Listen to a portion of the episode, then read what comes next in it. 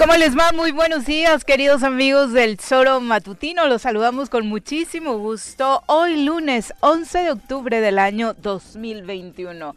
La verdad es que es un placer recibirlos a través de la 103.7 de su FM y por supuesto a través de nuestros sitios en internet como el zoromatutino.com, radiodesafío.mx, en YouTube y en Facebook a través de los perfiles oficiales de este programa. Por supuesto también les damos la más cordial de las bienvenidas en este arranque de semana en el que por supuesto hay muchas cosas que platicar. De entrada, ojalá que haya sido placentero para todos ustedes, que lleguen con la pila recargada, que para todos aquellos que esta semana retoman actividades académicas presenciales, sea un éxito precisamente esta nueva aventura en las aulas. Así que muchísimas gracias por acompañarnos y vamos a platicar por supuesto, de lo sucedido el viernes pasado en el Congreso del Estado de Morelos, donde durante por horas el comisionado de seguridad de la entidad, José Antonio Ortiz Guarneros, dialogó con nuestros diputados locales sobre el estado que guarda la seguridad en Morelos,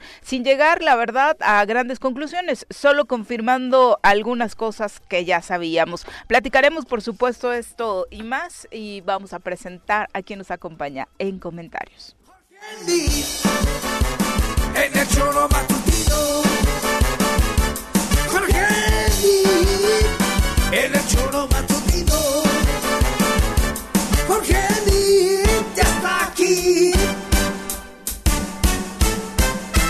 choro matutino. Mi querido Jorge, ¿cómo te va? Muy bien, contento de estar aquí contigo en lunes.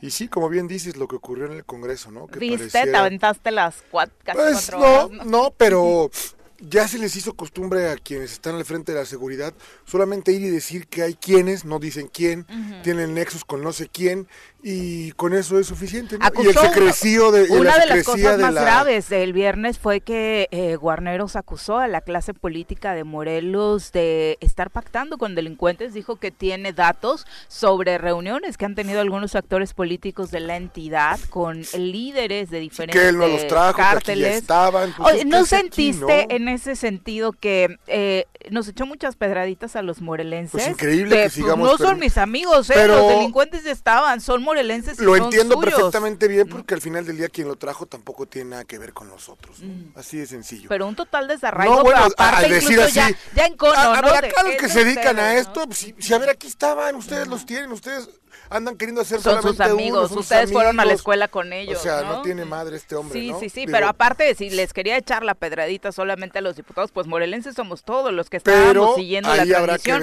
a los que tiene que cuidar el Congreso. ¿Qué determinaciones toma el Congreso, no? Que es quien hoy a todos los que aquí vivimos y aquí habitamos y de aquí somos y que aquí queremos seguir. Eh, nos pueden representar y hacer algo por nosotros, ¿no? Y no es posible que este tipo de personajes estén al frente de una comisión tan, tan sensible como es la de seguridad. Y en este tema que bien lo dices, ¿no? Porque aquí ya no habló de diputados, secretarios, senadores, de nadie. Habló de los Habló de los morenos en general. Entonces, bueno, qué delicado que eso Sinceramente ahí sí me ardí un, poquitito porque supongo que el mensaje, insisto, era para quienes tenía enfrente, pero la verdad como pez en el agua, ¿eh? hay que decirlo, salvo dos o tres diputados que de verdad le insistieron, me, encantó al final como, por ejemplo, eh, atrás presumir las detenciones. Una de las cosas que le señalaban al comisionado era precisamente eh, que la seguridad ha incrementado y nos volvió a sacar aquella vieja leyenda de la percepción, ¿no? Él dice que hoy, obviamente, en los penales hay muchísima más gente. No querrá decir, eh, comisionado, que es porque la delincuencia está creciendo y por eso sí, no, no porque estén haciendo un excelente trabajo necesariamente, ¿no? Yo creo que aquí no hay que ir a la, a la política ficción, hay que ir a las realidades, a los resultados, a la estadística y en todo estamos peor. Punto. O sea, no, no, no lo digo yo, ¿eh? Y ahí están los datos oficiales. Datos oficiales, que el quien lo, y que aparte los datos oficiales pueden estar maquillados. no pueden ser los verídicos, pero son los oficiales. Y esos datos oficiales que hoy tenemos nos ubican peor que antes. De risa cuando la diputada Luzari Quevedo le hace la pregunta de cuántos detenidos en flagrancia. Tuvo que sacar su hojita desde 2020 para que se viera más o menos decente la cifra y de pronto era de Enero 2020, Cuernavaca, un detenido en flagrancia. Febrero 2020, Cuernavaca, un tema en flagrancia. Y de pronto los tres primeros eran Cuernavaca y dije, tal vez solo se está centrando en la capital. No, en los últimos dos años son poquito más de 20 detenidos en flagrancia. ¿Dónde están los cuerpos policíacos? ¿Dónde está la estrategia? Mira, y, bueno, después lo que ocurre en Cuernavaca, ¿no? Lo que ocurre eh, el fin de semana es una muestra clara. O sea, él se puede echar el mejor discurso del mundo en tribuna, pero lo que está sucediendo en nuestras calles, por supuesto, que ya tapa bocas, de la noche. San Diego, una de la mañana, o sea, es increíble lo que está ocurriendo. Y Temuac, y Ticumán. Sí, yo la verdad es que ya ni veo porque me da hasta, hasta terror, ¿no? Por supuesto. Pero bueno, al ver en Cuernavaca que a las once y media de la noche, al lado de una taquería muy famosa, en una tienda de servicio, el gerente de un dueño de un sin problemas te asaltan, ¿no? Exactamente. Bueno, no te asaltan, te matan. Te matan, sí, porque estamos hablando de asesinatos y justo le preguntaban también acerca de los detenidos y él decía, bueno, presume a todos estos que el gobernador y él presumen cotidianamente. De los, no, de los ocho perritos que tenía me faltan dos para eh, llegar a once. El carret, el RAI y de pronto se echó toda su letanía y llega el diputado de la Polanco y le pregunta, ¿los detuvo usted, de comisionado? Sí, le pregunta varias veces y él, bueno, bueno, es la mesa de coordinación donde estamos sentados, porque claramente no tuvieron absolutamente nada que ver en esas detenciones, ni siquiera fueron aquí algunas cosas, algunas de esas detenciones, ¿no? Y luego, por supuesto, el, la discusión más álgida con el diputado Agustín Alonso Mendoza, quien le dice que precisamente por este tema de ser marino, por el honor que esto representa, él en su lugar ya se hubiera ido de Morelos para no ensuciar más este renombre que de por sí ser marino tendría que, Dato interesante y habría que revisar la propuesta del por qué el reemplacamiento y donde él dice que ni un solo centavo. Ni, ni enterado estaba. Ah, bueno, ni enterado estaba, ¿no? Pero sí, hasta sintió que era una acusación de Agustín como que de se yo no robado. no, no, pues así se justificó el bueno, en esta mesa se vino, en esta tribuna se vino a presentar una postura en la que el reemplacamiento iba a ir en primer lugar a la Comisión Estatal de Seguridad y específicamente decían que iba a ayudar esta nueva matriculación para detectar a todos aquellos que cometieran delitos, ya sea en, vehículos eh, robados o que quisieran pues darle la vuelta, ¿no? A este tipo de delitos. No fue así, no ha recibido ningún dinero ni el comisionado ni la comisión, por lo que dice, tendría que darse una mejor comunicación al interior del gabinete, ¿no? Porque ni enterados Te das cuenta que ni eso, ¿no? Creo que ni se habla, ¿no? Digo, mínimo le pasas un papelito y le dices, oye, si te preguntan por el reemplacamiento... Viri, el señor aquí vive tendría que estar al tanto de lo que pasa. Monitor dice que no tiene bots, pero supongo que sí le mandan sus resúmenes de comunicación, pues, ¿no? Impresitos a la antigua, pero bueno, eso fue crítico. Hay que darle una checadita de, el por qué el reemplacamiento, ¿no? La justificación fue seguridad, Que aparte fue una la nota, ¿no? Al bolsillo de los morelenses, por supuesto que le pesó y le pesó duro. Eh, habló sobre las cámaras de seguridad, presumió que sí funcionan y que se han logrado algunas detenciones gracias a ellas. Obviamente enumeró dos o tres, porque por otro lado sabemos precisamente que cuando el ciudadano común denuncia, pues difícilmente las cámaras logran ser la solución. El gran tema y el motivo por el que se le convocó a al comisionado a estar el viernes pasado en el Congreso del Estado, era el caso Huitzilac.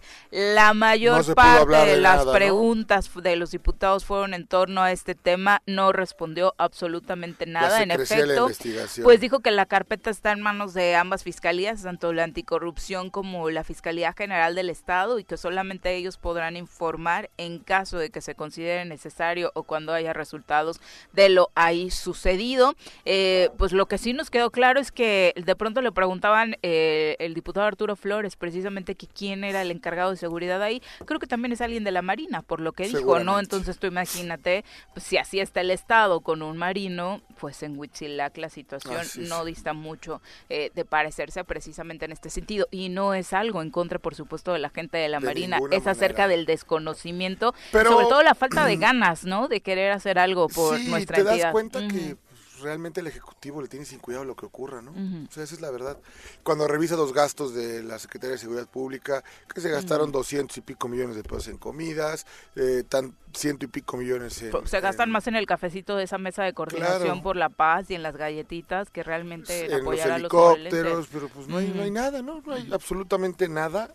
repito, los resultados ahí están, no los digo yo, no los dice Viri, no los dice el Choro, los dice el secretario ejecutivo de, de, Seguridad y Morelos está peor que antes, peor que nunca.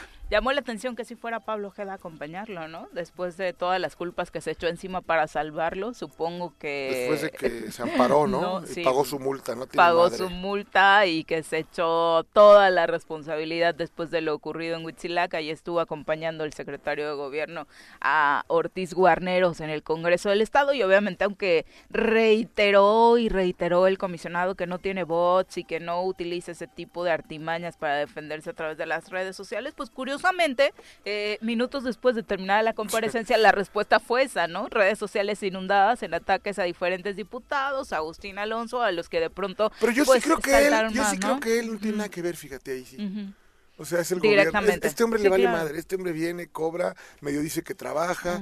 Digo, te digo porque pues son las 10 de la mañana, sigue en su casa, son las 5 de la tarde, ahí está. Son tan claros en cómo se conducen. Eh, me parece que es un buen hombre, que está cansado y que no le interesa absolutamente. Ya se ve es harto. o sea, trata de pelotear con lo que tiene, ¿no? Oye, pero si ya estás harto y no quieres realizar tu trabajo, pues, pues mejor comes y te vas, como decía Vicente Fox, ¿no? Y, y creo que tampoco hay que perdernos, perdernos en el discurso. Sí, a muchos ciudadanos los leí enojados en el sentido de, eh, bueno, les faltaron hacer preguntas interesantes a los diputados, esa, hay mil cosas que platicar con el eh, vicealmirante o que cuestionarle. Sí, es cierto, seguramente faltaron muchos cuestionamientos fuertes, pero no hay que perdernos en centrar nuestro foco, nuestra animadversión con los diputados, sí señalarles cuál, es, cuál, cuál puede ser el, la vía para mejorar su papel, pero el foco central es la seguridad de la entidad y esa es la que está por los suelos, como bien decía Jorge, este fin de semana no es más que una clara muestra de ello, sangre por todos lados, una, un fin de semana pues idéntico a muchos otros que hemos vivido en la entidad con la sangre corriendo por nuestras calles. Son las 7 con 14. Nos vamos a una pausa, regresamos con más. De milagro, de puritito milagro, el señor Jorge Mit no interrumpió el primer bloque hablando de la cena de los Oya. Ah, es lo que seguía, es lo que seguía.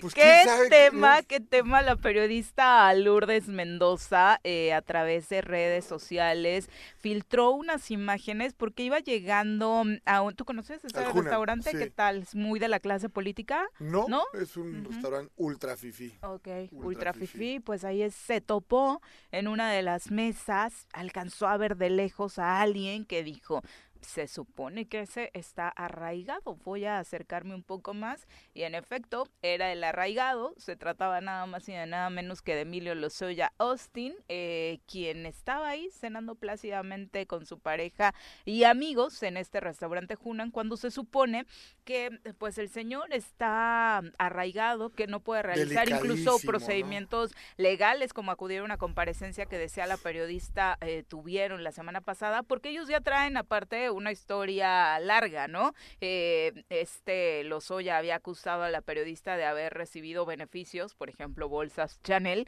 en aquella época en la que Luis Videgaray, por ejemplo, era un alto funcionario del gobierno de Enrique Peña Nieto. Ella lo denunció por daño moral y ahora tienen este litigio al que él no ha querido comparecer precisamente alegando que tiene este arraigo y además problemas de salud, ¿no? Eh, por supuesto, esta imagen es real, según ha podido confirmarse, a pesar de las especulaciones que por ahí lo delicado y lo grave siempre, y que, si estuviera Juanji aquí lo viviríamos en este momento, es que la discusión se centra ahora que no es cierto, ¿no? Que la foto es falsa, que de ninguna manera y lo, lo realmente grave que está ocurriendo es el montaje que el presidente hace en torno a, actores políticos, ¿no? Ahí está, no voy a defender a Naya, pero ahí está, pareciera que todo fue un montaje. Este caso de Lozoya, pues es claro, ¿no? el, acusador, el violador, el, el estafador, el todo está acusando, ¿no? Y pues, tranquilamente cenando en el Hunan como Hasta si con el brazalete este que les ponen, ¿no? Así es, o no lo traen. ¿no? Eh, la periodista dijo que sí ah, alcanzó a, verlo, que sí lo llevaba. Pues, por lo que se ve de las fotos, como que fue encararlos, ¿no? Que, o sea, porque incluso al final se saca de, onda, exacto, ¿no? Sí, sí. Dice, ya valió gorro esto, ¿no? Sí. Pero ¿qué creías que no te iban a reconocer en un restaurante de este tipo cuando eres una de las caras más visibles de ese México a ver si de la corrupción? se monitorea la mañana y el presidente comenta algo, Seguramente hablará del tema, tendrá, que hacerlo, ¿no? Porque yo creo que aparte hizo trending topic, ¿no? Fue un tema que, se vio en todos lados. Insisto, algunos trataron de defender el asunto diciendo que las fotos eran viejas. Eh, se logró confirmar que eran de, sí, que esta semana. Hablaron con el este gerente, pues el gerente qué, ¿no? Ni modo que diga, sí, aquí estaba. Y lo que dijo el gerente fue que no tenía noticias de que ahí hubiera estado. Jamás desmintió o aseguró que no había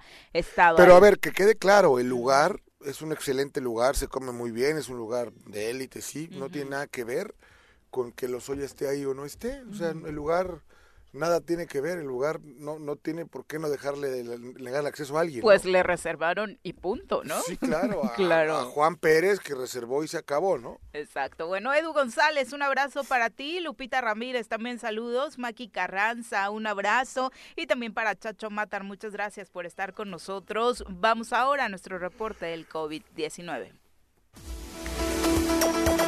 Desde la Academia de Ciencias de Morelos, la doctora Brenda Valderrama nos comparte la información más relevante del coronavirus.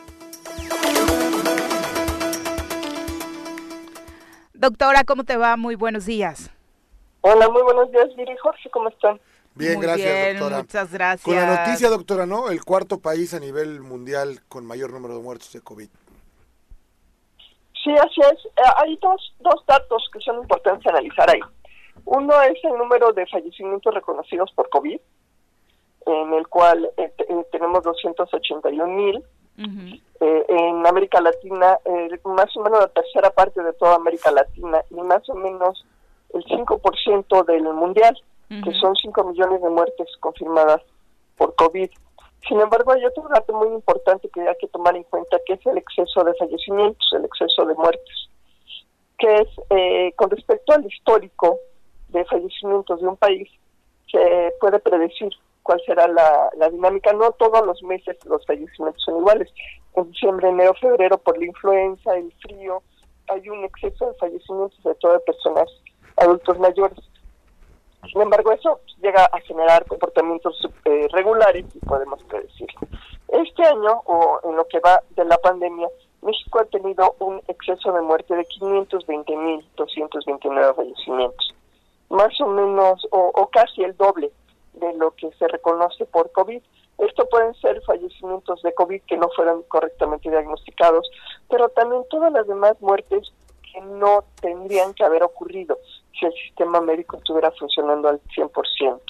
Eh, muerte materna, recién nacidos, personas con padecimientos crónicos que no recibieron sus tratamientos o no pudieron ser eh, intervenidas eh, quirúrgicamente. O sea, una, una larga eh, eh, lista de, de, padecimientos que, que podían haber sido atendidos normalmente.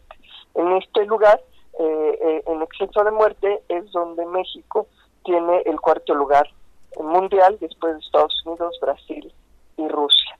Eso es por número total de fallecimientos. Si lo vemos por fallecimientos per cápita, México tiene cuatro fallecimientos por cada 100.000 habitantes. Eh, el doble de Estados Unidos, por ejemplo, y más o menos lo mismo que Rusia, un poco más que Brasil. Y, en ese sentido, el peor país del mundo para el manejo de la pandemia ha sido Perú, que tiene seis personas fallecidas por cada 100.000 habitantes. Entonces, como pueden ver, hay muchas maneras de manejar eh, los números con respecto a la pandemia. Eh, pero para mí el número crítico es este, el exceso de muertes, porque implica la visión um, más eh, eh, clave, digamos, de, de todo de todo el de todo el efecto, de toda la suma de todas las medidas, desde las preventivas, las hospitalarias, las vacunas, etcétera. Al final, el exceso de muerte es el número que nos va a decir realmente qué tanto se controló la pandemia o no, o en un país, porque déjenme decirles que por lo menos 15 países tienen saldo positivo. Es decir, hay 15 países que tuvieron menos muertes que los años anteriores durante la pandemia. Oye, doctora, eh, respecto a la comparación que puede ser un tanto... Eh, que nos dé un, un, mejor parámetro porque de pronto como que nos gusta mucho este comparativo, nos deja más claro. Ya entendemos que Perú por las condiciones creo que desde el inicio de la pandemia fueron de las escenas que más nos asustaron, eh, las de Centroamérica, lo de Estados Unidos ya dices, un mejor manejo al menos en el promedio. En Europa, por ejemplo, ¿qué país es el peor calificado? Mira, los países que tuvieron mejor manejo de la pandemia son los que son islas o penínsulas, excepto Inglaterra. Inglaterra, que puede haber tenido un muy buen manejo de la pandemia, no lo tuvo. ¿Y ahí el problema cuál fue, doctora? ¿Cuál fue el error de eh, los británicos? No haber cerrado sus fronteras. Privilegiaron el tema económico. Privilegiaron el tema económico. Y cuando quisieron cambiar, ya era muy eh, tarde. Ya era muy tarde. Bueno, ¿el promedio de ellos cuál es, doctora? lo estoy buscando, dame un segundo. Pero dentro de los europeos es el que peor calificaría. No, no, no, no, no, no, no necesariamente.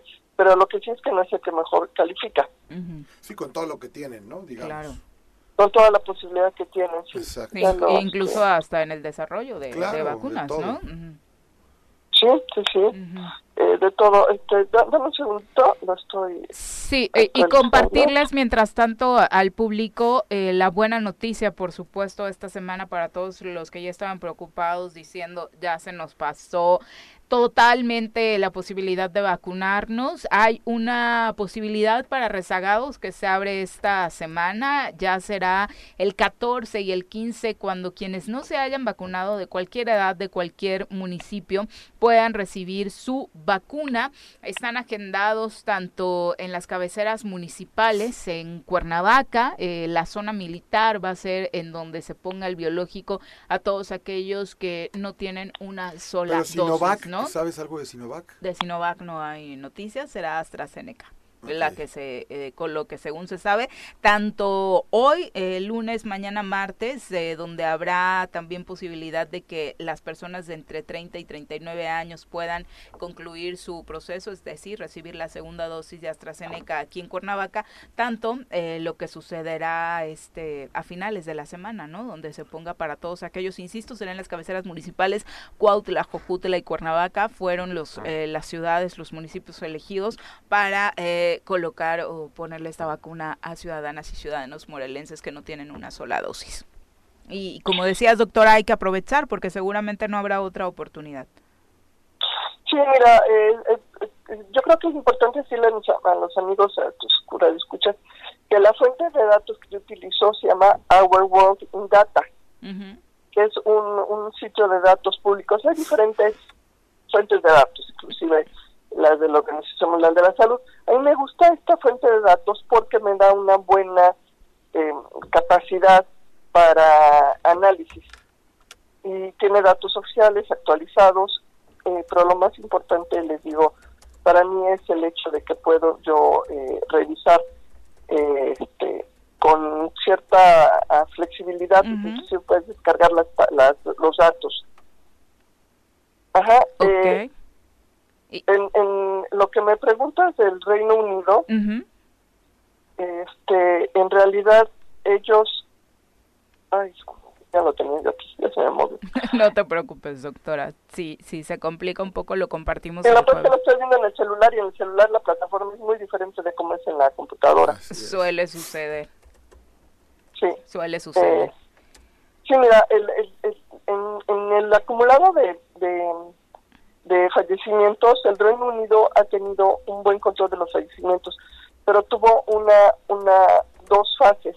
Una primera fase en la cual eh, eh, no logró controlar la, la, pandemia, luego pudieron controlarla porque tuvieron un, un, confinamiento muy estricto y luego vino la ola. Ellos tuvieron una variante propia y luego al final la ola delta. Ok, así es cierto. El tema de las variantes también es un punto que a ellos específicamente los ha atacado. Sí, sí, la, tuvieron su propia variante, digamos. Mira, de, de, de Europa, déjame ver, los países que tuvieron buen desempeño fue Finlandia, por ejemplo. Sí, claro, Finlandia bien calificado desde el inicio de la pandemia y bien calificado regularmente siempre en todo. Sí, Malta, que es una isla. Suecia.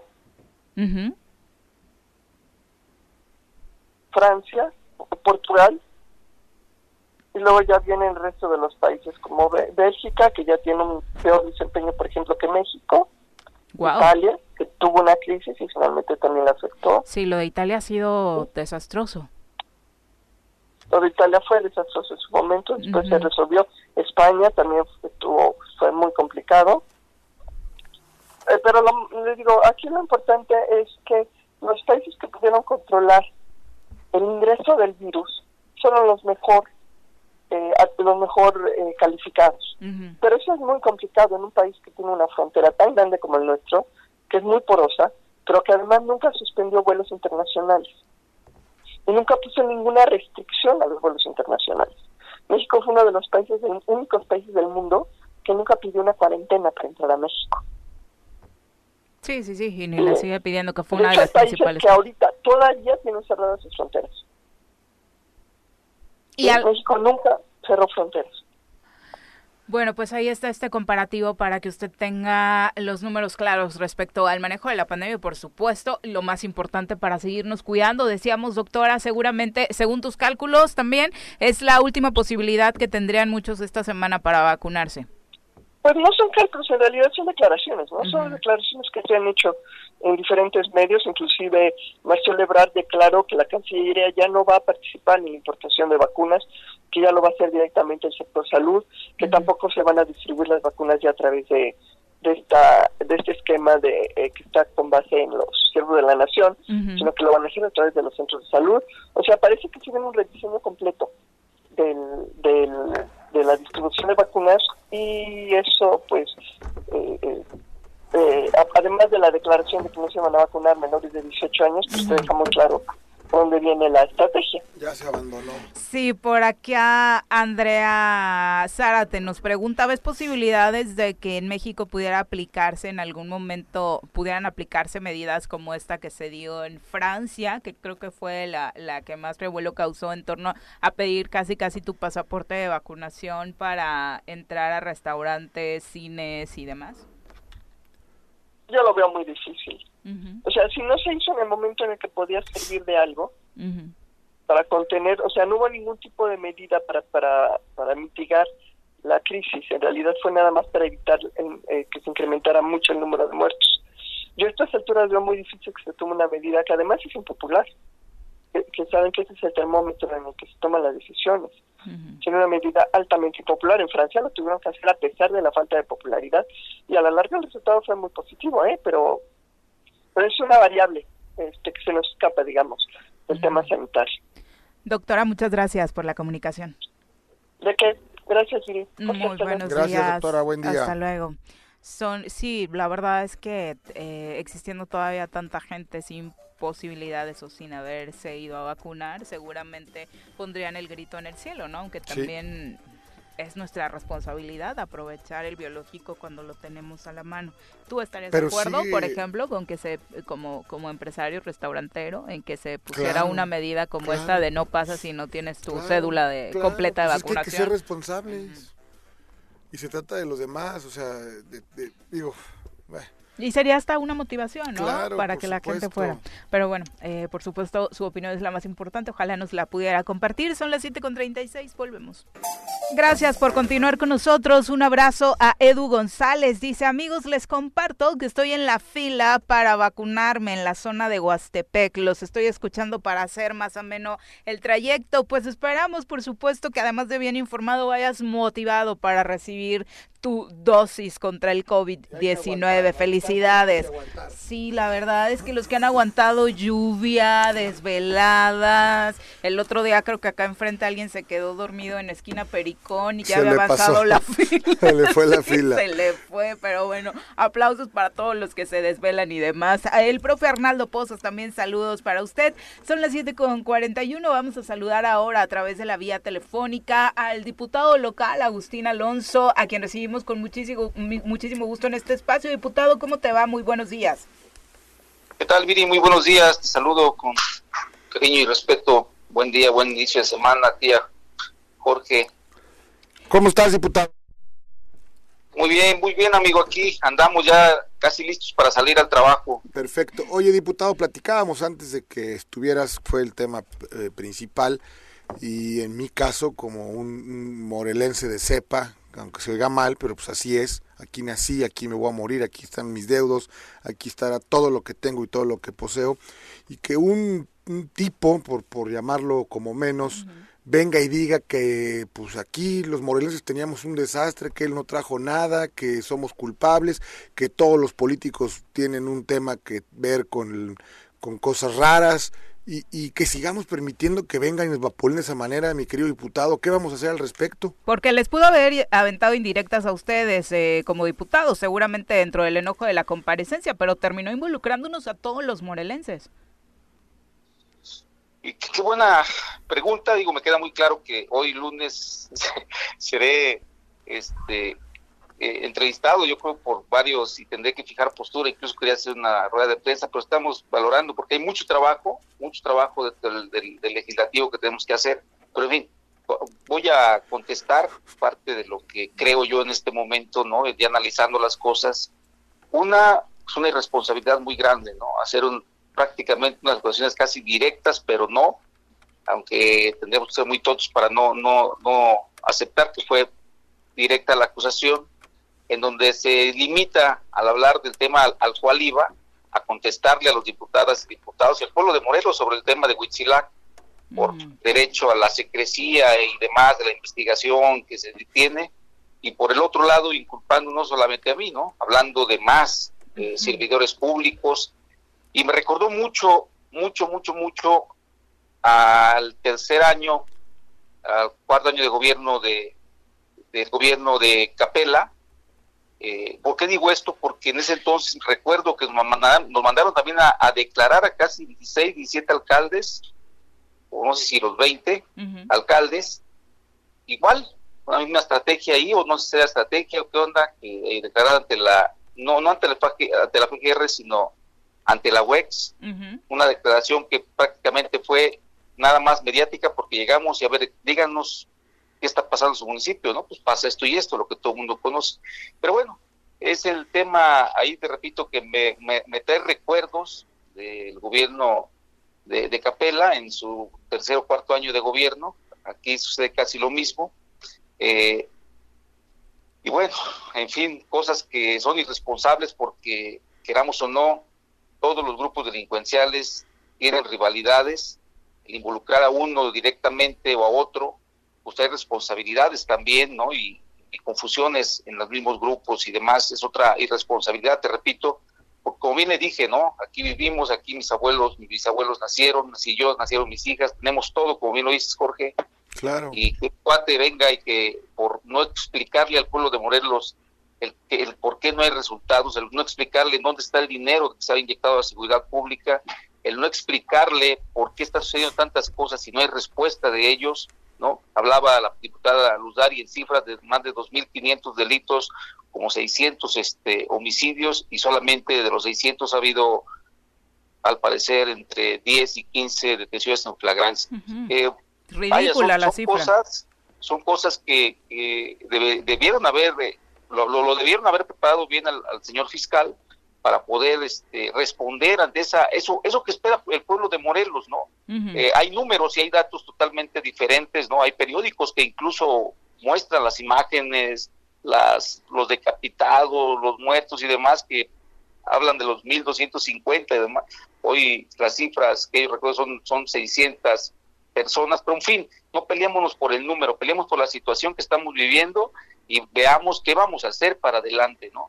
Eh, me queda muy claro, ¿no? Iba a dos cosas. Una, a guardar silencio para la pregunta que era la comparecencia, la cual el tema de Huitzilac, ¿no? Es un tema delicado porque ahí hay también delitos, como él dice. Y la otra, pues era un tema de Agustín Alfonso, a, atacarme, a, callarme, pero no, no me van a callar. Fíjate, yo incluso estoy preparando y escrito mi disposición ante la FGR para que no tienen que, que no tengo que decirles yo que, como lo pidió el, almirante, pidamos a, la FGR que, libere las órdenes de aprehensión. Claro que no, yo mismo voy a ponerme sujeto a disposición para que me investiguen y hagan lo que tengan que hacer para que esos dichos del señor almirante al final de cuentas pues pues queden no como se debe de ser aclarados o no aclarados Porque además son dichos que tendrían que comprobarse, como bien lo dices, eh, diputado, porque hablar por hablar o llegar a la máxima tribuna del Estado a lanzar este tipo de acusaciones sin pruebas, sin nombres y sin hacer nada, pues nos pone todavía a los morelenses en peor indefensión. Claro que sí, tío, y el problema no es eso, ¿no? El problema es, yo creo que independientemente, vayamos, Agustín Alonso, ¿no? El tema es de todos los más de dos, millones y medio de morelenses que están buscando una respuesta a lo que hoy se está viviendo en Morelos, a lo que hoy se está dando día a día, hora con hora, en cualquier lugar del estado de Morelos, ¿no? Vimos el tema del domingo, que en la madrugada vuelve a pasar en un, en un bar de la misma avenida tan transitada o tan importante de la capital de este estado, y en fin, son cosas que la gente creo yo que quiere encontrar respuesta más allá de ver un ring, un ring entre una cortina de humo, ¿no? Entre diputados o el Poder Ejecutivo y Legislativo. Pero el daño... el, daño es grave, eh, diputado, porque después de esos dichos del vicealmirante, pues igual y muchos ciudadanos que ni conocen al vicealmirante y que se vieron a la autoridad eh, máxima de seguridad en la entidad diciendo eso, pues tal vez le creen, tal vez se quedan con la duda. Pues sí, sí, digo, al final de cuentas es el poder de la palabra, de la voz de cada uno de los que representan un poder, una institución, como el caso de él, es el tema de seguridad, pero en lo particular, digo, a mí no me, no me, no es algo nuevo, te repito, ya con Capela ya lo viví, aquí mismo en el, en el municipio los adversarios políticos es la bandera que han traído en contra mía y afortunadamente el tiempo, la razón, y las acciones a mí me han dado este la verdad, ¿no? Y, al final, te repito, no, no es un tema que a mí en lo particular me, me preocupe, sí me preocupa lo exterior, sí me preocupa de lo que fuera a generar, como te digo, no, no es, no es nuevo, ¿no? Cada, todos los grupos delincuenciales no es uno, por eso hay tantas muertes, en Morelos hay eh, bastantes grupos, ¿cómo te, te, asume en un, ahora prácticamente como, porque dijo, fue claro, ¿no? Eh, en reunión con un líder delictivo en financiando a la, delincuencia organizada, queriendo generar eh, un, solo grupo en un de, delincuencia organizada. Vaya, son palabras muy, graves, ¿no? Que te pone en peligro incluso hasta la familia. Por supuesto. Y, bueno, hay que cuidarse mucho, incluso hay que eh, ponerse, repito, a disposición de las autoridades para que para que pues investiguen o nos investiguen bien y lo que tengan que hacer es brindar justicia que lo hagan, ¿no? De, esta parte no hay temor, si el que nada debe, nada teme, y pues bueno, lo único que sí es que tener mucha precaución por lo que, por lo otro, ¿no? Me preocupa más el tema de lo que se pudiera escuchar, no con la ciudadanía, porque se puede estar confundida y no pasa de una confusión, ¿no? Y que el tiempo dará la razón. Pero hay confusiones que se pagan muy caro, ¿no? Y, y te repito, esta es una guerra que hay y las cabezas y los mensajes y eso no son por por este obra de la casualidad ni mucho menos o porque hay una guerra interna al interior del estado de Morelos entre entre bandas, entre grupos delictivos y que al final de cuentas él nos pone, ¿no? el nombre de un grupo delictivo y pues es algo muy muy irresponsable de parte de vicealmirante. Pero aparte, diputado, comentábamos también que pues las cosas en Morelos hablas de hace tres años o de cuatro, bueno, están hoy en 2021 peor que nunca, ¿no? Los números del secretariado oficial, o sea, los números oficiales nos ponen a Morelos en el peor momento y en la peor crisis que, que haya tenido el Estado. Entonces, bueno, ni siquiera pues hay, hay una chamba notable o destacada por parte de, la, de la Comisión de Seguridad, que es lo que realmente debe importarnos, ¿no? Sí, sí, y no la hay, ¿eh? digo, los resultados ahí están, si hubiese un trabajo como tal, creo que los resultados fueran otros, ¿no? Y no lo son resultados reales, como tú lo dices, oficiales del secretariado y, de la gente y de los periódicos y de los eh, famosos relojes que contabilizan los homicidios, pues ahí está, ¿no? Es una realidad, y lo, como lo dije en tribuna también, ¿no? Una realidad de lo que esté eh, reconocido o denunciado, y hay muchos más que no lo están, ¿no? Hay cosas que quedan al final de cuentas sin contabilizar, eh, en el silencio, en el miedo, en el temor, y como también lo comenté en tribuna, soy pues, Morelos lo que necesita es paz, lo que necesita es tranquilidad, lo que necesita es libertad, alegría, la cual no la hay y tenemos que buscarla todos, ¿no? Y tal pareciera que quien vaya a alzar la voz va a tener, eh, creo que es un mensaje que brinda el, el almirante hacia el exterior, no solamente del Congreso, de todos lados, ¿no? Quien alce la voz, pues aquí tengo para responderles de esta manera. Ellos se van. Para difamar, ¿no? Ellos se van, nosotros nos quedamos desafortunadamente con este problema y, yo creo que lo mejor que debió haber hecho el, señor almirante, al cual le brindé también respeto, porque también le reconocí que si no tenía resultados es porque él a mí me había dicho que no le daban la herramienta del gobierno del Estado, que es ahí donde se manejan los recursos para poder hacer mayor eh, en beneficio de su trabajo para los moreleses. Pero en fin, vámonos para adelante, esto, esto es el, estamos en el primer mes, me voy a encontrar y nos vamos a encontrar con muchas sorpresas, con muchas cosas, eh, tendrá que comparecer otros secretarios, vamos a destapar muchas cosas que al final de cuentas eh, le interesan al pueblo de Morelos y, y, yo soy para adelante, a mí no me callan, ni me compran, ni mucho menos, ¿no? ¿Qué, medidas vas a tomar respecto a las cifras que te daba, cifra cero, por cierto, del uso de los recursos del reemplacamiento? Pues bueno, vamos a, nos tenemos la oportunidad como legislativo de poder revisar todas las situaciones anteriores y también planear lo que se pueda venir. Por supuesto que nos va a interesar mucho el, el futuro, o sea, de aquí para adelante, qué es lo que se le tenga que dar me queda muy claro que hay que inyectarle dinero, pero también me queda muy claro que hay que ver cómo se lo gastan y en qué se lo gastan, ¿no? Esa es la importancia de, todo esto y que, representamos en el poder eh, legislativo y yo como presidente de la Comisión de Hacienda así lo haré, así lo haré y, bueno, es un tema de análisis, el, el paquete apenas nos lo entregaron, eh, hoy en, por la mañana ya, ya están, ahorita están los, abogados y los contadores, los fiscalistas checando el tema sobre las diferentes áreas. Y en el caso de seguridad, te repito, sí hace falta dinero, pero también hay que ver de qué forma se lo gastan, ¿no? Y vamos a, vamos a inyectar, vamos a darle las condiciones para que no, no lancen este, culpas ni, ni pretextos de que no pueden resultados en temas de dentro de las cosas que te decía también el comisionado eh, era que como alcalde tal vez no habías hecho lo suficiente para abonar a la seguridad, como la capacitación de policías u otro tipo de inversión, eh, diputado. ¿Qué, le dirías? Híjole, ahí también sí le contesté en tribuna y fue algo que contradice mucho porque ellos solamente han tenido el ingreso en sus tres años, creo que de 50 70 policías, ¿no? O sea, en, la academia.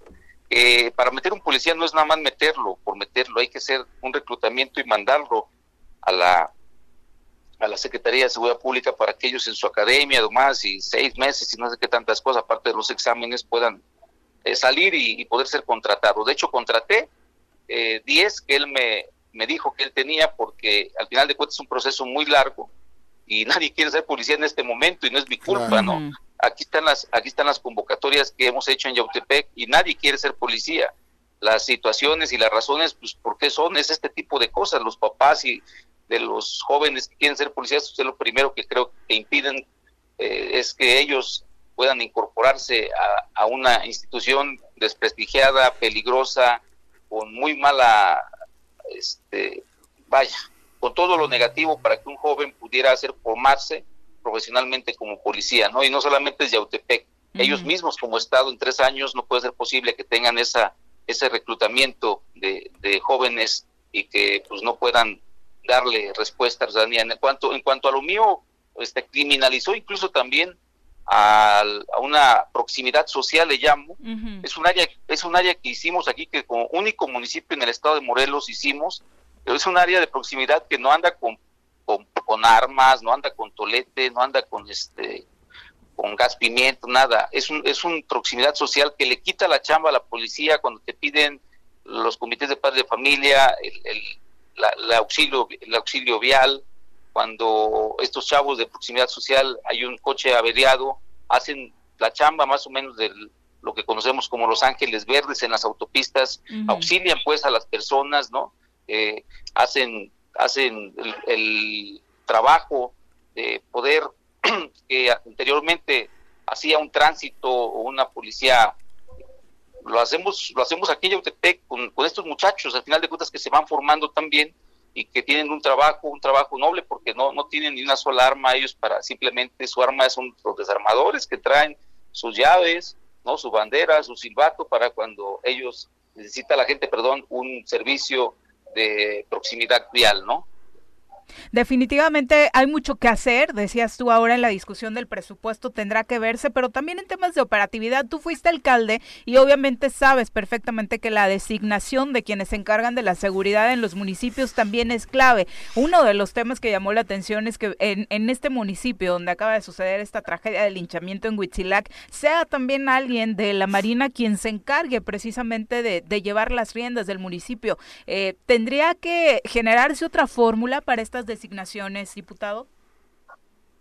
Eh, bien lo dice, soy alcalde y, conozco bien el tema de cómo, cómo la operatividad está al 100% a manos de ellos, a cargo de ellos. Nosotros hacemos la cuestión administrativa, o sea, pagamos este a los policías. damos combustible, pagamos a los policías, en fin, todo lo que la cuestión administrativa. Eh, toda la operativa la manejan ellos, todos los directores de seguridad pública de los municipios, ellos lo, lo, ponen, toda la estrategia de persecución, investigación y demás, ellos son los que nosotros no nos metemos absolutamente para nada, ¿no?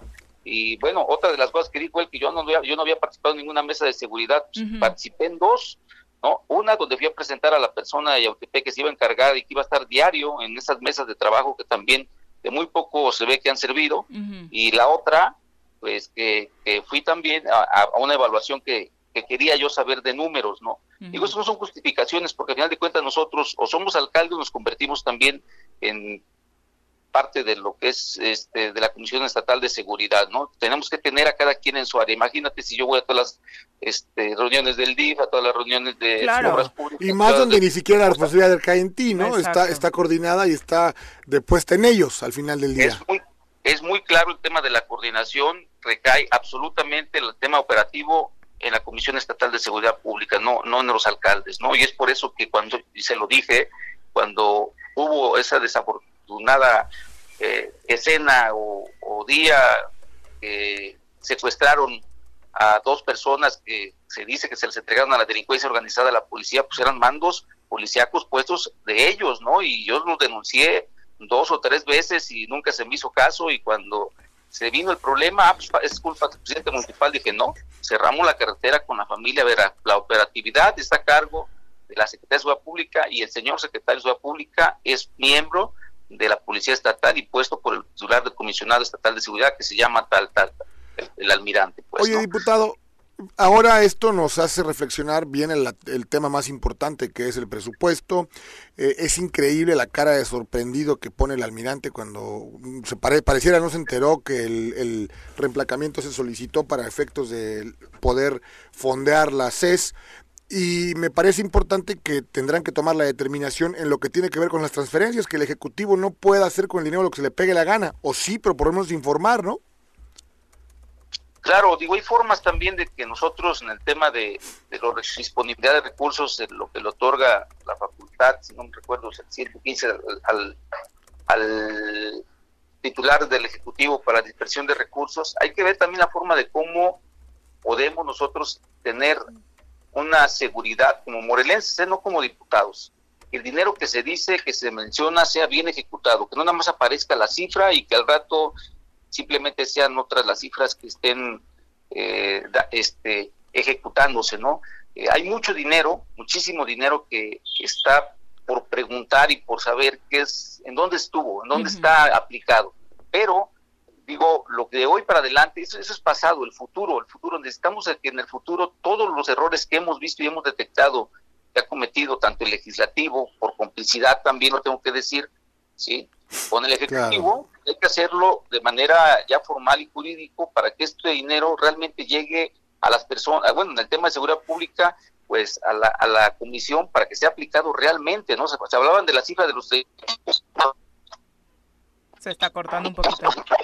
Pues, que se usaron para componer cámaras descompuestas, no sé, si es una cantidad también sumamente elevada, en fin, vamos a ver de qué forma también vemos y, detectamos ahí, pero eso es también pasado. Vámonos para adelante y lo que tengamos que hacer, insisto, como diputados, por lo menos en el área que me corresponde, lo haré para que lo etiquetado llegue como debe de llegar y que se gaste como se debe de gastar. Y sobre el número de elementos, también la clase política tendría que entender que pues hay que dejar andar por la calle, eh, pues enfrentando la realidad de todos los morelenses y no con 20 Pero no la clase política, ¿no? El gabinete del gobernador, cada uno trae entre 15 y 20 elementos, diputado, es increíble, ¿no?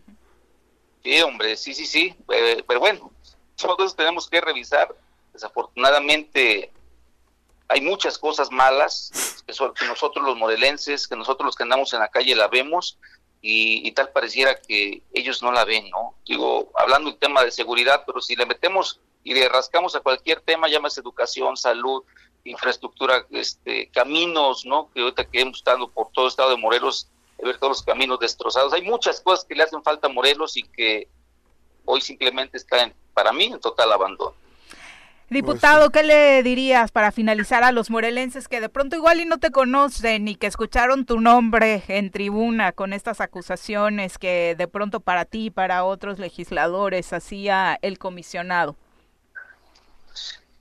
Pues que estoy totalmente tranquilo, una, estoy convencido y, creo que este tipo de acciones se hicieron el viernes no van en beneficio absolutamente de nada ni de nadie. El fin es ayudar a que haya más seguridad, el ser la voz de muchos morelenses que no pueden alzar la voz en, una tribuna ni de la forma como lo hicimos por, diversas cuestiones y decirles que Agustín Alonso Gutiérrez eh, se pondrá a, disposición de la FGR, FGR, este, perdón, para que nos investiguen como deban de investigarnos y si hay un delito que cometimos, pues también seamos este, castigados como tengamos que ser castigados, ¿no? En lo particular, repito, aquí, aquí nací, aquí, aquí, nacieron mis, mis abuelos, mis abuelos, aquí nací yo, aquí nacieron mis hijas, aquí voy a quedar, aquí tenemos todo lo que tenemos, ¿no? Aquí generamos nuestros ingresos propios como familia y pues eh, no vamos a poner una en tela de juicio la honorabilidad de la familia Alonso Gutiérrez, eh, de mis padres, de mis ambos, ¿no? Maternos y paternos, de la mía, yo tengo ya mi propia familia, de mi esposa, de mis hijas, y que estaré luchando con quien sea y hasta, donde, y hasta donde tope por buscar que a Morelos le vaya mejor. Y si las consecuencias que tenemos que tener son estas, un enfrentamiento directo contra un titular de la Comisión Estatal de Seguridad, que representa también una institución honorable, que es la Marina, pues tenemos que hacerlo, sin miedo a nada. A donde tope. Para encontrar justicia. ¿Confiarías todavía de que en manos del vicealmirante Guarnero se puede recomponer el camino con una mejor estrategia de seguridad o sería momento ya de pensar en un cambio? Por supuesto que no confío, ya los, son, tres años de, evaluación y los resultados son estos, ¿no? y, bueno, es un tema, yo no confío, hay que preguntarles a, a los morelenses si confían que se pudiera hacer de esta forma y con la misma persona sacar al Estado de Morelos adelante la pregunta es muy clara y es muy directa para mí. No, Viri, no confío y creo que sí se pudieran hacer otras cosas distintas si es que se le pone el cariño, el amor a lo que están haciendo y por supuesto a la gente morelense, ¿no? Diputado, muchas gracias como siempre por la comunicación. Buen día. Un abrazo, muy buenos días. Eh, son las ocho con cuatro, ahí está la reflexión para todos aquellos que de pronto no aguantaron pues las cuatro horas de comparecencia, me parece muy clara la reflexión que sacan. Y el llamado, ¿no? Que hoy, hoy ocurre mucho en gobiernos y, hay que decirlo lamentablemente desde, desde el púlpito presidencial, quien, quien, quien dice y quien acusa está obligado a comprobarlo, Claro. O sea, ya se volvió una costumbre decir, no, pues es que tal y tal y tal, ya así de ligero, con esa, con esa ligereza, ¿no? Acusas a todo el mundo de delincuente. Sí, sí, sí, sí. Bueno, no eh, permitamos eso. Oye, seguramente tú como muchos han escuchado el nombre de Rodolfo Archundia, pues resulta que el gobierno del estado ya presentó una denuncia en su contra. el Poder Ejecutivo informó que presentó esta denuncia. Por desestabilizar el estado, ¿no? Porque lo está acusando de conductas delictivas previstas y sancionadas en la legislación penal local. La denuncia la puso Samuel Sotelo Salgado en su carácter de consejero consejero jurídico ante la Fiscalía General del Estado de Morelos, presenta como prueba un tuit eh, que circuló en eh, eh, hace el 5 de octubre a través de esta red social Twitter, una publicación en la que se señala que Rodolfo Archundia se ha proclamado sucesor de Cuauhtémoc Blanco y que, como lo había venido haciendo en otras ocasiones, ha convocado a liderazgos juveniles para proponerles trabajo.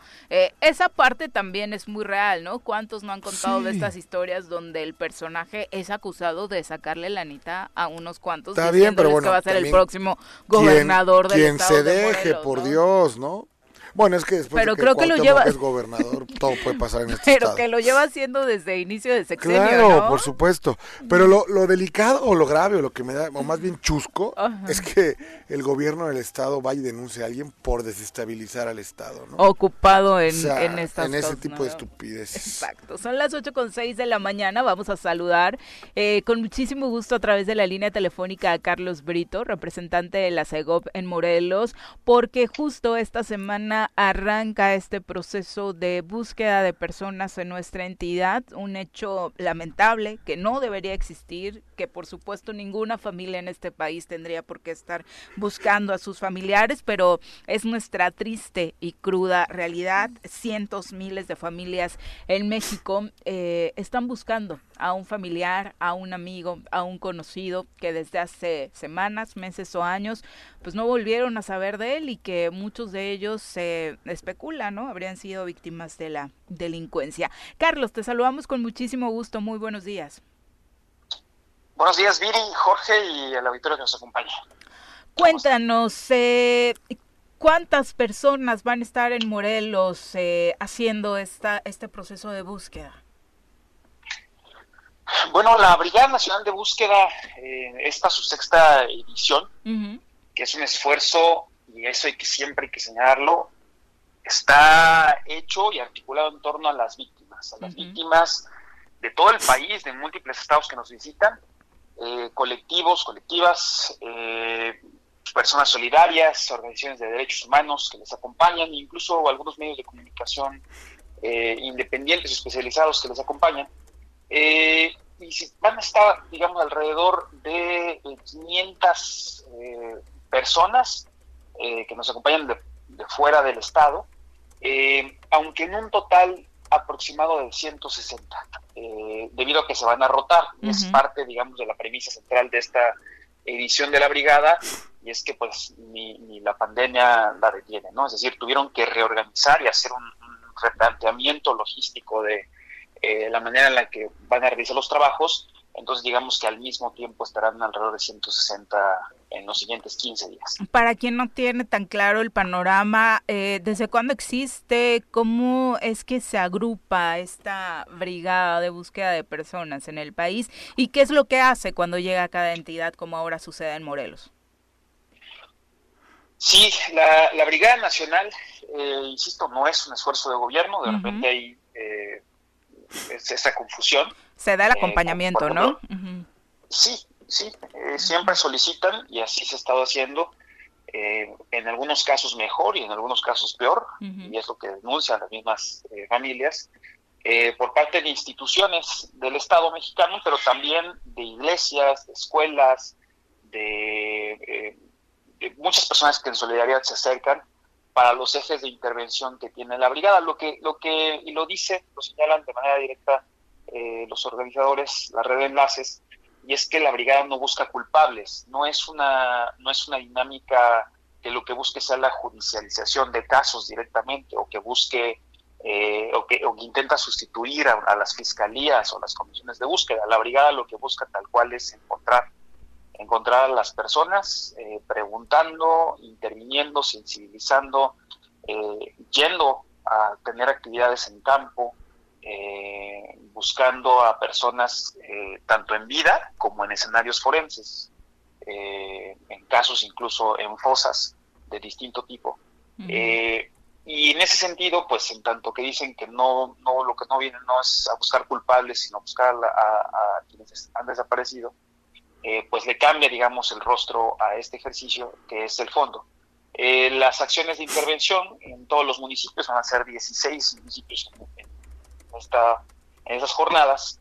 Eh, inician sensibilizando a policías, alcaldes, alcaldesas, a las administraciones municipales, eh, pasan por acercarse a las comunidades escolares para acercarles el tema de desaparición, eh, también a personas privadas de la libertad, eh, van a buscar acceso a los distintos centros de reclusión para sensibilizar a estas personas y tal cual buscar manera de que pueda haber compartición de información que permita acercar a las familias de la Brigada Nacional a los puntos en los cuales pudieran encontrarse, como llaman sus tesoros.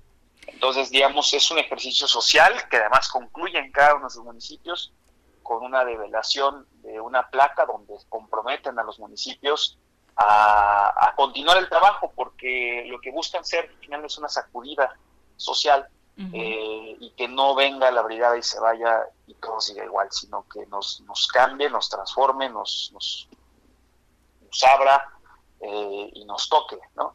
Eh, a, todas y a todos en Morelos y que el trabajo que nos toca además continuar después sea no como las familias siempre dicen, que dicen es que siempre somos las mismas, ¿no? Siempre están las mismas personas atendiendo el tema de desaparición eh, y, no debería ser así, debería tener el acompañamiento y solidaridad de todas y todos. Carlos, ¿cómo se elige el territorio en el que particularmente se buscarán cuerpos?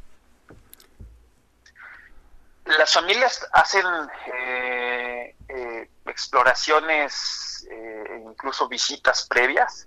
Ellas tienen su metodología, es parte, digamos, de sus dinámicas internas de obtener información de distintas fuentes. Es, no es algo que, necesariamente hagan público, pero lo hacen siempre en función de cómo vaya saliendo la información y eso es algo que nos, nos dicen todo el tiempo en las reuniones de, de coordinación. Ellas no vienen a hacer eventos sociales.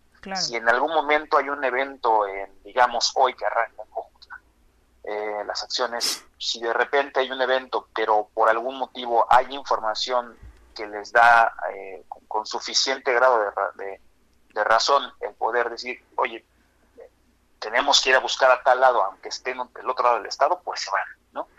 Eh, porque ese es el fondo, vienen a buscar y vienen a encontrar. Entonces, eh, las dinámicas de, visita a los municipios es como algo planeado, pero siempre bajo la perspectiva de que eso se puede cancelar, porque podrían decidir en ese momento movilizarse todas y todos hacia otro punto totalmente distinto. Entonces, eh, las valoraciones las van haciendo ellas y ellos en función de sus propias definiciones y la información y la valoración de esa, la misma, que vayan haciendo en tiempo real el Estado mexicano que está aprendiendo esta sin duda ejemplar labor va, va a terminar esto teniendo como resultado ya un banco de datos real y, efectivo, por ejemplo?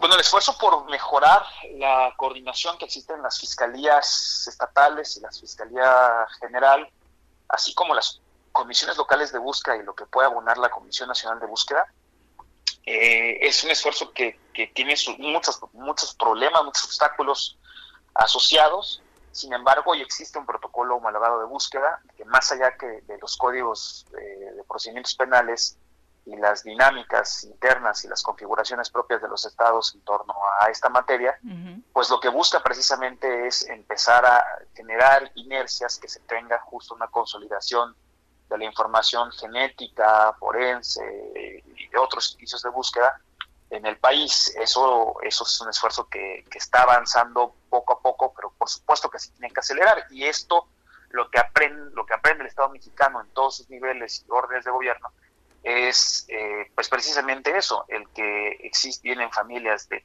tienen que venir familias de todo el país eh, a cada uno de sus puntos focalizados para hablar con todos los servidores públicos e intentar sensibilizarles en que este es uno de los, eh, probablemente es el delito eh, con una herida más, más grande, más grave, es un delito continuado, ¿no? Eh, cada día, cada mes, cada año que pasa desaparece una persona, el delito sigue y sigue y sigue continuado. Y eso pues provoca un efecto no solo en la familia, sino en la, en la comunidad cercana y, y en la sociedad, pues que nos va, que nos va deshaciendo. Y entonces, en ese sentido, pues buscamos eh, que no solamente las instituciones que directamente estamos involucradas en la materia, sino que abramos más hacia, hacia otros aspectos sociales. ¿Cuáles son los municipios? Eh, digo, decías que son 16 de, de entrada, compartir algunos para que los ciudadanos de esos municipios eh, también estén atentos y solidarios. Ya hay muchas muestras, como decías, eh, centros comunitarios, centros de fe, las propias iglesias, algunos precisamente alcaldes sumados y sensibilizados precisamente para apoyar hasta donde se pueda esta brigada. Sí, se va a estar visitando, eh, insisto, de inicio estos municipios, pero podrían ser otros, eh, Jojutla, Huichilac, Amacuzac, Yautepec, Cuautla, Mazatepec, Temisco, Totolapan, Puente Dixtla, Tetecala, Xochitepec, Cuernavaca y Ecapixtla. Eh, eso, insisto, de inicio, pero siempre con la posibilidad de que la decisión la tomen y se muevan. Y justo por eso eh, se ha notado, y eso me parece que es una buena forma de iniciar, eh, la apertura de otros municipios que dicen, oye, yo también quisiera participar, ¿no? O, de personas de municipios que no, no son una lista que mencioné, que dicen, oye, tenemos aquí quizá una situación que vale la pena la, la atención de la Brigada Nacional de Búsqueda. Entonces, eh, estaremos viendo, insisto, en tiempo real las decisiones de, de la red de enlaces y quienes coordinan esta brigada para que les acompañemos, ¿no? Todas y todos ustedes con medios de comunicación, eh, toda la gente que nos está escuchando, eh, que sepa que esta labor no es una labor de ellas y ellos, es una labor de ustedes, de mí, de ti, de ti Jorge, de todo el mundo, y, va en función de lo que podamos nosotros aprenderles de su mensaje, eh, siempre que estemos con la disposición de escuchar de verdad. Muchas gracias por la comunicación, Carlos. Muy buenos días. Buen día, Carlos. Buen día, buen día, Cero. Son las 8 con 17 de la mañana, nos vamos a una pausa, regresamos con más. Con 23 de la mañana, gracias por continuar con nosotros. Por supuesto, un abrazo también para don Daniel Sánchez. Dice, sí, no queremos más cargas públicas, queremos servidores públicos honestos respecto a este exceso eh, de seguridad que algunos funcionarios traen consigo. Nunca antes visto, ¿eh? Sí, eh, también Porque aparte son ellos, sus familias, este, no tienen Pero individualmente sí, algunos traen como 20, ¿no? Son no, los de la familia, pero individualmente sí son muchísimos los que traen algunos dos o tres, los de más alto rango, por supuesto, eh, como por ejemplo José Manuel Sanz, ¿no? Pues todos, es que es increíble el desfile de seguridad que tienen, ¿no? Ojalá vivieran un día como nosotros. E informarles que la madrugada de este lunes, habitantes del poblado de Amayuca, en el municipio de Jantetelco, intentaron linchar a dos sujetos que ingresaron a robar a un municipio.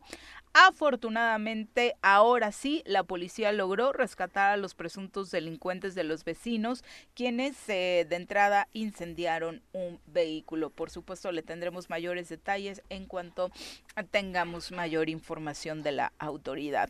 Ahora vamos a saludar con muchísimo gusto a nuestro querido Jesús Zabaleta, quien recibimos con muchísimo gusto en este espacio. Jesús, ¿cómo te va? Muy buenos días. Jesús Zabaleta Castro, muy buenos días. Ay, ¿por qué te despiertas de malas, Jesús? No, de malas no. Una precisión no implica que alguien tenga mal humor. Mm, a ver, salúdame con mi nombre completo. Viviana Arias Sánchez de la Corcuera. Oye, platícanos, ya que dices que no estás de mal humor, eh, sobre este evento tan importante cuya sede será Morelos, eh, sobre cocina. Efectivamente, el año pasado convocamos una veintena de instituciones públicas de carácter federal, estatal, eh, organizaciones sociales, cámaras, a, un encuentro que denominamos Congreso Internacional sobre Cocina Tradicional Mexicana. Eh, esto con el, eh, el, objetivo de hacer una reflexión en el marco de 500 años de mestizaje culinario. esta perspectiva del mestizaje eh, nos da otras luces sobre lo que sucedió hace cinco siglos eh, y más allá de, la evaluación que se pueda hacer de los hechos que definitivamente fueron crueles, fue un proceso violento, eh, doloroso, muy doloroso, la pérdida no solo de, de, bienes, sino fundamentalmente de vidas, y que cambió radicalmente el panorama no solo de ese territorio que después se llamó México, sino cambió el panorama del mundo en términos eh, culturales, políticos, sociales, económicos. Por eso, en, este importante momento, planteamos reflexionar en torno a un, elemento que es tan contundente y, tan cotidiano que a veces nos resulta inadvertido paradójicamente. Y esto es la comida. Este encuentro eh, implicó una convocatoria amplia que derivó en que eh, esta semana tendremos 111 ponentes de 19 estados del país y de otros seis países, entre ellos España, Francia, Italia, eh, Costa Rica, Perú y Estados Unidos, que eh, reflexionarán en torno al tema de la comida en muy diversas vertientes. Eh, este congreso tendrá lugar los días 14, 15 y 16 de octubre, es decir, esta semana, en diferentes sedes del Centro Histórico de Cuernavaca. Oye, de pronto a la hora de leer el programa, sí es muy sorprendente que haya tanta gente que esté de verdad estudiando temas eh, relacionados con la cocina de forma tan profunda y que de pronto pudiéramos creer hasta desaparecidos, ¿no? Como el tema, uno de los temas, el, el primero que encuentro ahora, cómo los métodos de cocción influyen sobre los compuestos bioactivos y la capacidad antioxidante de las flores de calabaza. Es, uno de tantos ejemplos de, de, esta diversidad de aproximaciones en torno a la comida. Y, por ejemplo, es, esta ponencia está en una mesa dedicada a la cocina y a la ciencia. También tenemos cocina y tecnología. Pero igualmente tenemos cocina y vida cotidiana, cocina e historia, cocina y nutrición. Hay temas muy importantes en, la materia. Eh, también tenemos, por supuesto, cocina y arte. Toda esta eh, visión intermultitransdisciplinaria, como la planteamos, nos permite entender primero lo que dices, que si hay mucha gente dedicada al tema y que esta visión enriquecedora a partir de las diferentes disciplinas nos permite vislumbrar un panorama eh, enorme en torno a la cocina tradicional mexicana. Y la presencia de gente de, tal número de entidades federativas y de tales países también nos habla de cómo esta diseminación eh, tiene una, una visión cada vez más integradora. Por eso este Congreso busca eh, generar esta reflexión crítica, busca este intercambio de voces, de experiencias, de saberes, de conocimientos, de investigaciones, y al mismo tiempo que puedan convivir e, y tener interlocución el investigador que tiene tres décadas trabajando en su área, que el, alumno que por primera vez va a estar en una mesa de un congreso o lo mismo el especialista en, en alguna de las áreas que se abordarán eh, desde una perspectiva universitaria, que la persona que sencillamente decidió escribir en torno a la comida eh, para dimensionar lo que representa en su vida familiar y en su vida cotidiana. Este es el, el espectro que tenemos en el Congreso.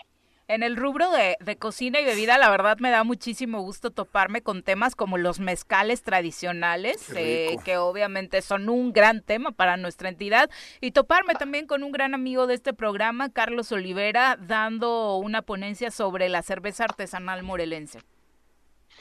Sí, son ejemplos que estás dando de cómo vamos a coincidir todos aquellos quienes tenemos que ver de una u otra forma con la comida desde la vida cotidiana, desde la perspectiva de la generación de productos eh, que incentivan la economía, que reivindican el papel de, algunos insumos, que lo, presentan también en la perspectiva de la visión contemporánea. Aquí tendremos que entender también que la cocina eh, tradicional no es estática. Hay procesos permanentes de transformación que pueden llevar a cuestionarnos sobre si se trata o no de la receta original, del producto original. Lo cierto es que si no dimensionamos esta perspectiva de lo que la transformación de la cocina representa en la vida cotidiana, no podremos entendernos a nosotros mismos. Obviamente hay otras eh, representaciones de Morelos en este Congreso, como el tema de la asesina morelense, que no podía faltar. ¿Desde qué perspectiva va a ser abordado, eh, Jesús? Entiendo que, quien hará esta presentación lo hará desde una perspectiva histórica, por supuesto, pero también eh, sería un, mapa de las diferentes expresiones de la asesina, que no es solo de Morelos, no es solo de Yecapixtla, hay en todo el país, pero que en Morelos particularmente tiene sus vertientes. ¿Si hay asesina en todo el país? ¿Perdón? ¿Si hay asesina en todo el país? Por supuesto, encuentros asesina en San Luis Potosí o en Chiapas, en Veracruz, en Oaxaca, en Guerrero, en Michoacán, es decir, en, la Huasteca se produce asesina. Eh, en Veracruz particularmente se hace asesina de mono.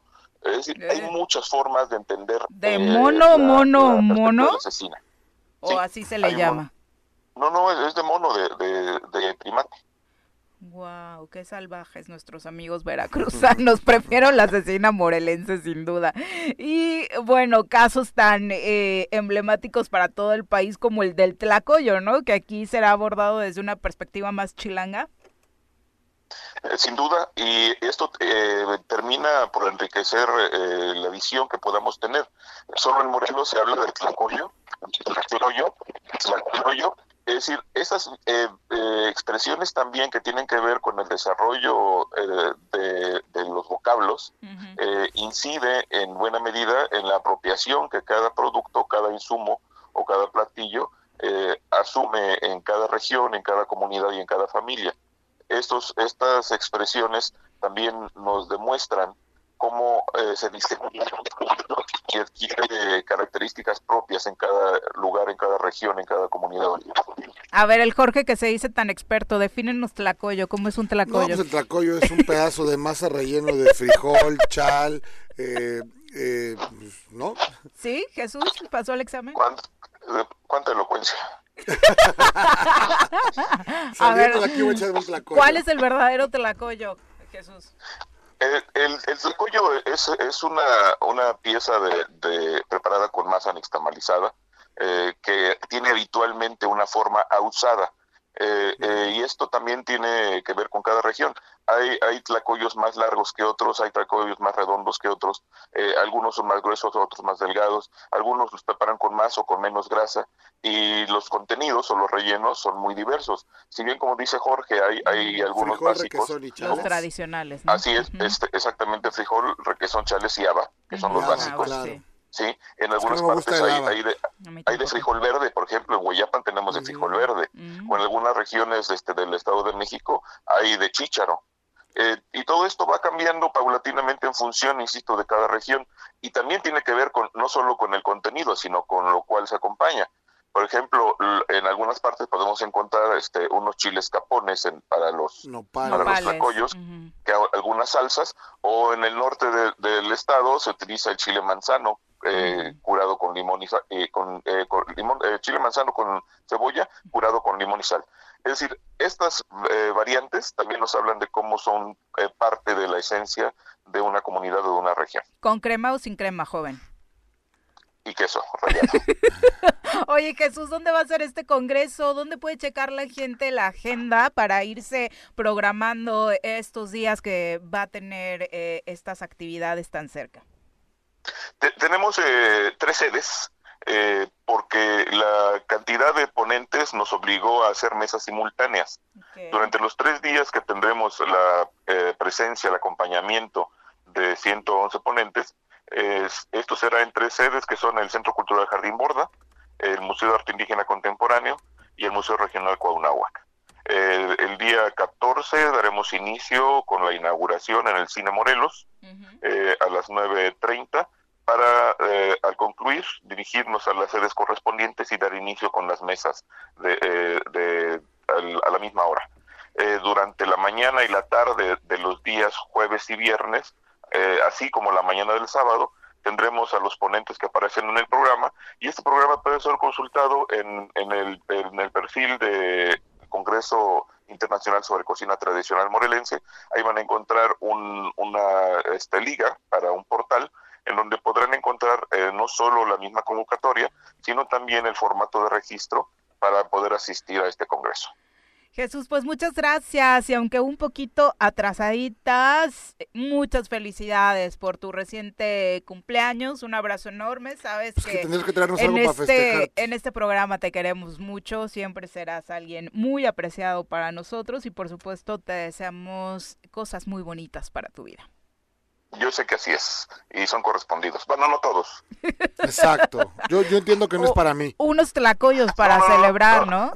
Para, para algunos ausentes. Exactamente. Oye, ¿cuáles serían los mejores tlacoyos de cuerna? Unos así que recomiendes. Yo te hago ahorita hay varios, ¿eh? Hay varios. Boulevard Juárez hay unos enfrente Los del Calvario, ¿no? Los del Calvario son este, buenos. En Potrero Verde hay otros. no, bueno. Sí. De, hecho, vale decir que los mejores tlacoyos son hechos por mujeres que vienen del Estado de México y en mm. algunos casos son puestos que tienen casi 50 años. Y efectivamente dijeron en el Calvario, eh, ya murió la, iniciadora de, esto, pero vienen sus hijas y sus nietas todavía. Ah, Hay un puesto enfrente de, una terminal de autobuses sobre Avenida Morelos.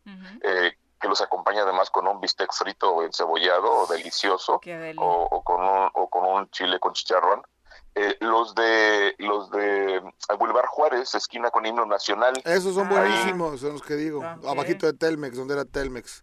Eh, efectivamente, a un costado de la subsecretaría con Martita. De, ingresos, sí. Con Martita, así se llama. Ándale, hasta con nombre y todo. Porque aparte son muy delgaditos. Y hay una quesadillita de pollo con queso. Vamos a hacer el tour. Muchas gracias, Jesús. Gusto saludarles. Los esperamos entonces. Por ahí nos vemos en el Congreso en algunas charlas que no tengamos oportunidad de asistir. Muy buenos días. Yo sí voy a los tlacoyos ahorita. ¿Sí? sí, sí, ¿Seguro? Porque ahorita, viene la nutrióloga, ¿eh? A ver si dices lo mismo, porque luego la hipocresía Exacto.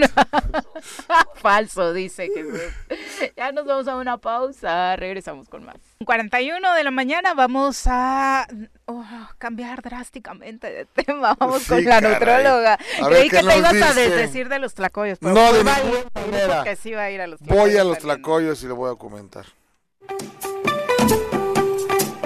Piensa en un futuro sano. Tú también puedes tener una mejor calidad de vida.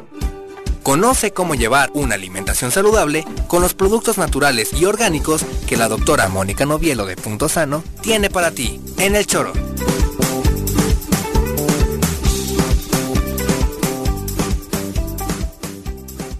Doctora, ¿cómo te va? Muy buenos días. Buenos días, ¿cómo están? Muy bien, muchas gracias. Eh, ¿Sí le entrarías a un tlacoyito? Claro, sí, como seguido tlacoyos, me encantan. Sí, rellenos de ah, frijol, de habas, que a ustedes no les gustan las habas. No, no, no, bueno, a mí no me gustan. De comal, así sin grasa, como decías, ¿no? Ya la cremita. Si los miércoles que voy al DF a trabajar, luego una chica que trabaja conmigo me consigue unos tlacoyos buenísimos, ¿Ah, así sin grasa, muy ricos. ¿De qué te gusta? ¿Haba, requesón, frijoles o chales? Haba, ¿no? No, chales, ¿cómo? Chales, no. Ah, no, pues no. Haba, requesón y frijol. That's it. Luego los rellenan de papa, ¿no? En algunos lados también. Yo, esos que conozco son de esas tres Sí, de, esos cuatro. Pero el que lleva asesina se me antojó, la verdad. Es guarachito, ¿no? Más bien. sí, porque los tlacoyos completo no, llevarían. No. Pero bueno, sí son buenos, ¿no? O sea, pues es maíz, la proteína vegetal, muy buenos, ¿no? muy ricos. Suena, bien, suena bien. La comida mexicana es muy buena, ¿no? Cuando no está llena de grasa, ¿verdad? Exacto. de vez en, cuando, de vez en cuando. doctora, hoy hablamos de la tiroides. Sí, hoy vamos a hablar de la tiroides. ¿Qué es la tiroides? A ver, ¿dónde está la tiroides? ¿Sí saben? es una glándula. ¿Eh? Es una glándula, está aquí en el cuello, tiene forma de mariposa. Digo, es chiquita, ah, es chiquitita, pero hace un montón de cosas. Tiene muchísimas funciones. Y tiene muchas funciones y eh, entre ellas el metabolismo. Entonces, ahora últimamente hay muchos problemas con la tiroides. Yo a cada rato, sobre todo hipotiroidismo. También hay hiper, pero hay mucho más hipotiroidismo y mucho más en mujeres eh, parece que los cambios hormonales en la mujer nos ponen más en riesgo de tener esas condiciones, ¿no? Eh, pero bueno, eh, el chiste es que, hay que prevenir, ¿no? O sea, que prevengamos que nuestra tiroides esté sana. Parece también que hay un factor hereditario ahí, ¿no? Entonces, bueno, la tiroides para funcionar eh, necesita sobre todo dos precursores. Uno es tirosina, que es un ah, aminoácido, están las proteínas, y yodo. Entonces son dos eh, elementos que van a hacer que la tiroides produzca hormonas tiroideas, que son T3 y T4, así las llaman. En resumen, una es tiroxina y la otra es triyodotironina, así se llaman, ¿no? Entonces, eh, esas hormonas van a hacer que nuestra tiroides funcione adecuadamente. Entonces, si se nos bajan esos nutrientes, también nuestra tiroides no va a funcionar adecuadamente. Entonces es muy importante eh, consumir alimentos que contengan yodo. Okay. ¿no? Y hay pocos, entonces eh, por eso empezaron, el yodo es un mineral. No, no, no, me queda claro. pero, alimentos. Ajá, por ejemplo, eh, empezaron a ayudar la sal porque empezaron a haber muchos casos de bocio, ¿no? Que es que se te inflama la tiroides y de hecho se te hace como una bolita aquí en el cuello porque está inflamada la tiroides, ¿no? Entonces, un poco para prevenir eso, eh, empezaron a ayudar la sal, pero el problema de la sal yodada de mesa es que está blanqueada con aluminio. Entonces no es la, de sal grano. ideal. La de grano hay que comer o la del Himalaya, la Del Himalaya, Ajá, esas son mejores sales. Y la de grano a veces la encuentras molida, pero tiene que ser eh, sal no refinada. en todos lados en, moledor. En todos lados, ¿no? Entonces, y también te venden las bolsitas con la sal ya molida y no tienes que estarla moliendo porque también a veces es más fácil usarla. La que viene con el molinillo y sí, a mí muy también. fácil. Y este, y bueno, ¿Y la rosa? ¿Eh? La rosa es la del Himalaya, exacto, también es una sal muy buena, ¿no? Muy, muy, tienen los minerales que necesitas, o sea, en pequeñas cantidades, no la, las, las lavan, no las refinan, porque cuando refinan la sal le ponen un montón de químicos y, ese es el problema. Es la, no que es la sal de mesa, la que es blanca, blanca, fina, fina, así que hay como tres marcas, ¿no? Entonces esas no, hay que comer la que tú dices, ¿no? Pero, eh, sobre todo, en, por ejemplo, en Oriente hay mucho menos casos de de hipotiroidismo porque consumen muchas algas marinas, ¿no? Entonces, eh, ahí en México no tenemos como mucho ese hábito. Entonces, yo traje unas algas que tenemos aquí en la tienda que son como muy fáciles de, integrar a la dieta porque no necesitas hacer gran cosa. Por ejemplo, esta alga kelp es una alga que contiene muchísimo yodo, de hecho es la que más contiene yodo y viene en polvito, entonces puedes eh, espolvoreársela a una ensalada, cualquier platillo, unas verduras al vapor y te da un ligero sabor como a mar, como si comieras algo, sí, como, como si comieras algo del mar. Pero ¿en qué momento las integras, Doc? En, por ejemplo, en una ensalada, en, la ah, comida, o sea, ah, hay que hay que comérselas, no es no son cápsulas, y estas no están bajo cocción recomendadas, o sea, esta ya viene lista para usarse la kelp, ¿no? Pero por ejemplo, esta que se llama Isiki, que de hecho tiene muchísimo calcio, es de las algas que más contienen calcio. Esta, por ejemplo, sí hay que cocerla, pero ya viene hasta cortadita, entonces si estás haciendo una sopa de verduras o un caldo de pollo, le avientas un puñito, se hacen, se hidratan porque están secas y, pues ahí vas a ver las alguitas y le dan un buen sabor también al caldo. De hecho, eh, yo hago caldos con algas marinas. En vez de hacer caldo de pollo, le pongo algas y le da un muy buen sabor al caldo, ¿no? Porque ya ven que luego le ponen los esos cubitos de Nor Suiza, que de pura, hecho pura sal también, pero bueno. No, y glutamato monosódico que oh, parece ser eso parece bien feo. que amuela la tiroides, ¿no? Entonces, bueno, síntomas de hipotiroidismo. ¿Y cómo saber? Exacto. Ajá. Eh, uno es cansancio, eh, otro puede ser que no soportes el frío o el calor, o sea, hay problemas con la temperatura. Las mujeres empiezan a tener problemas con su ciclo menstrual, ¿no? Pueden ser diferentes cosas, irregular, eh, cólicos, o sea, problemas con el ciclo menstrual. Y hay una cosa muy importante que a veces eh, provoca depresión, eso puede ser un mm. síntoma. Entonces, muchas personas que las tratan por depresión, en el fondo puede haber un problema de tiroides. Entonces, es importantísimo que se chequen la tiroides si están teniendo problemas emocionales. Hay que hacer un perfil tiroideo en un laboratorio, te sacan sangre y este y ahí viene la T3, la T4, la TSH que es otra hormona. La 4T no va. La 4T no. ya dejen pasar al señor Andrés esa, Esa no viene ahí. Entonces, bueno, ya si tienen algún problema de tiroides, normalmente te mandan hormonas tiroideas, pero bueno, no hay que llegar a eso, hay que cuidar la tiroides y estar nutriendo eh, bien esta esta glándula, ¿no? ¿Cuáles son las ah, primeras señales, doctora, de que empiezan a subir de peso? Ese es otro. Por eso digo. Y sin, y sin causa aparente, ¿no? O sea, estás comiendo lo mismo, ah, ¿no? Y de repente empiezas a engordar y puede ser un problema de la tiroides, ¿no? Esa es como la primera señal, ¿no? y después, pues todo lo que les dije, ¿no? Y este, estos rollos de la temperatura, estás muy friolenta o, o no aguantas el calor o las dos cosas, ¿no? Y bueno, eh, y para eso hay, para prevenir, hay, sobre todo si tienen un historial de problemas de tiroides en la familia, también hay un factor hereditario. Entonces, si tu mamá tenía problemas de tiroides, tu abuelita, entonces es importante que la cuides ah, más. Puede que te toque. Exacto. O sea, si es factible. Sí, pero acuérdate que existe la epigenética. O sea, no porque tu mamá lo tuvo y tu abuelita tú lo vas a tener si previenes y haces cosas para ello, ¿no? Entonces, bueno, hay. Eh, bueno, alimentos, entonces esto, em, también algunas frutas tienen bastante yodo, por ejemplo la manzana tiene yodo, las fresas, las blueberries, las moras azules, y este... ¿En pie de queso o no? Mejor te haces un juguito, ¿no? No. Mira, te haces un jugo de zanahoria con manzana y espinaca, es muy bueno para la tiroides, ¿no? Bueno, y esta tirosina, que es un aminoácido, es muy bueno, es un precursor de hormonas tiroideas, entonces va a hacer que tengas suficientes, ¿no? Y esta tirosina te ayuda a muchas cosas. Además, porque es precursora, por ejemplo, de la melanina, que es esto que te pigmenta la piel, que las personas con vitiligo pues no, no pigmentan bien y por eso se despigmentan, no están manchados, sino que están despigmentados. Y este es un precursor de la melanina, entonces también puede ayudar a personas con vitiligo. Es una maravilla la tirosina, ya había hablado antes de ella. Eh, otra cosa es que es precursora de la adrenalina, entonces personas que hacen ejercicio y necesitan energía para seguir, se pueden tomar dos capsulitas antes del ejercicio y les va a ayudar a tener energía sin problema, porque es un aminoácido, o sea, es un nutriente, no es que es un, una pastilla de farmacia, ¿no? Un, este un medicamento. Y este también es precursora de la dopamina. La dopamina es este neurotransmisor. ¿no? No, esa es la serotonina.